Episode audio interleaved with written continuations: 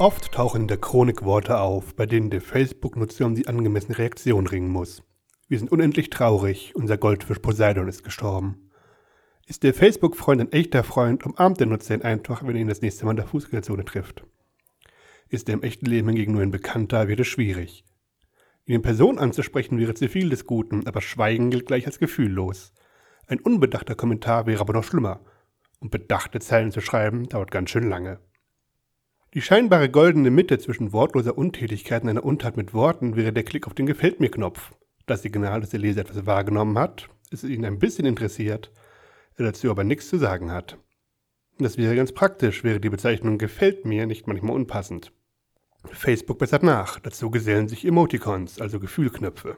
Diese kleinen runden Gesichter decken alle Gefühle des modernen Menschen von Ich bin traurig bis Ich bin wütend ab. Gefühlt mir, könnte man sagen. Ein besonderer Trost für im Boden zerstörte Goldfischhalter. Sie sind so gelb wie Poseidon zu seinen besten Zeiten.